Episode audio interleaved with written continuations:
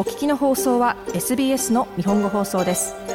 詳しくは SBS 日本語放送のホームページ sbs.com.au スラスジャパニーズへどうぞデンマーク北部に50年以上隠されていた冷戦時代の核地下壕が初めて一般に公開されました。レーガンベストと呼ばれるこの地下壕は、冷戦の緊張が頂点に達した1960年代初めに建設され、核戦争が勃発した場合にデンマークの政府と王室を収容するつもりでした。キュレーターたちは、現在のロシアと西側との間の緊張で、その経験がすべてますます関係のあるものになっていると言っています。デンマークのロルドスコフの森の高い木々の間に50年以上にわたって秘密が隠されていました。レーガンベストはデンマークの都市アールボーグの南30キロのノーザンユトランドにある、かつては最高機密の核地下壕で、冷戦の緊張の頂点に建設されました。ノーザンユトランド歴史博物館のキュレーター、ボディル・フランセン氏が説明します。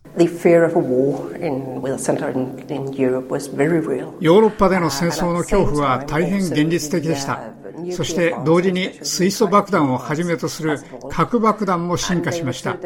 それらは非常に壊滅的だったので、前にしたこととは何か違うことをしなければなりませんでした。別の方法で考えなければなりません。そして重要な問題は国内に政府のコントロールを保っておくことと核爆発から可能な限り十分に政府を守れる場所を作ることでした。フラン選手でした。彼女は、デンマーク当局は核紛争が勃発するならば、戦争は3段階になるだろうと思っていたと説明しました。第一段階は最も重大とみなされました。そしてそれはおよそ30日と見られていました。実際に大部分の人々が戦争は30日以内に落ち着くと思っていました。この最初の期間、なんとか国を維持できれば、おそらくコントロールを維持して戦争に勝つチャンスがあります。ですから、これはこれらの決定的に重要な30日間、政府を収容するために作られました。フラン選手でした。レーガンベストは軍事施設としては設計されませんでしたが、核戦争が勃発したら、デンマークの政府と王室を収容するためでした。彼らの考えは、レーガンベストが落ちれば、デンマークの民主主義も終わるということでした。さらにフランス選手です。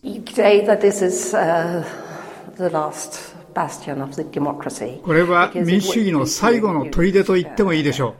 う。なぜなら、それはここへデンマーク政府を避難させ、ここから彼らはデンマークの人々やデンマークの民主主義を救おうとするはずだからです。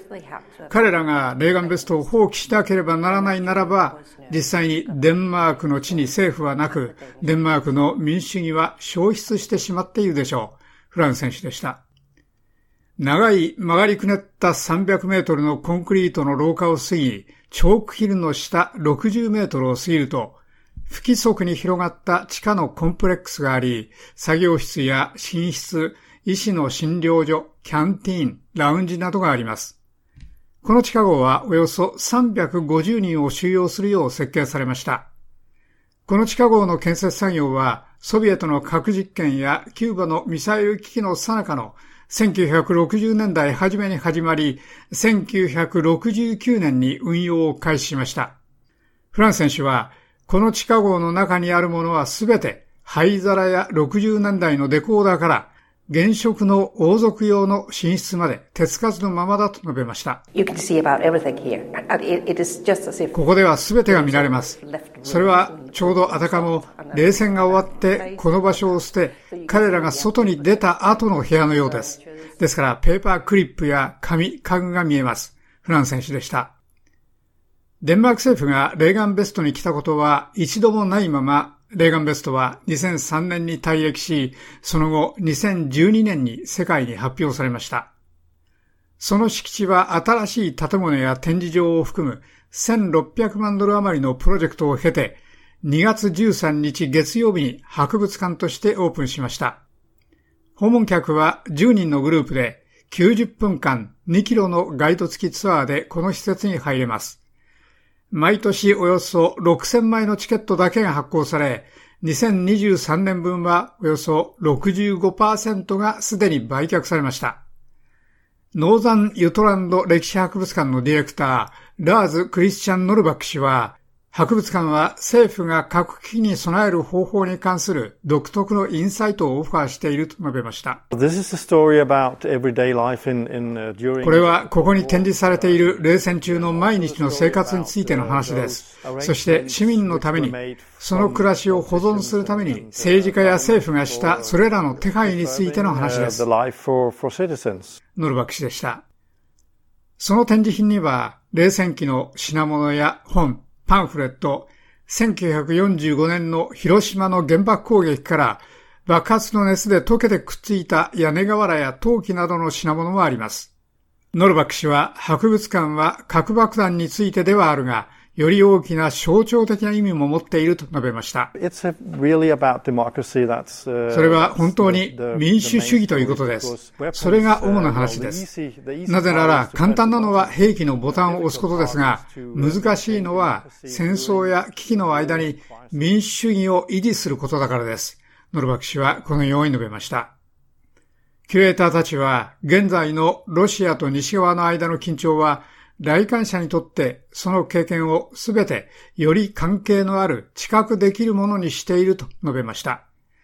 キュレーターのボディル・フランセン氏は、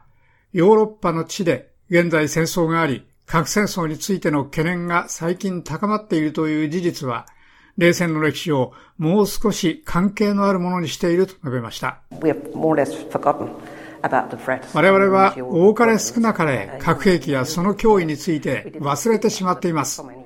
たとえそれらがそこにあるのを知っていても何年もの間それについて話しませんでしたが、今やそれが再び浮上してきています。フラン選手はこのように述べました。以上、SBS ニュースのサム・ドーバーのレポートを SBS 日本語放送の長尾久明がお伝えしました。SBS 日本語放送の Facebook ページで会話に加わってください。ライクいいねを押してご意見ご感想をお寄せください。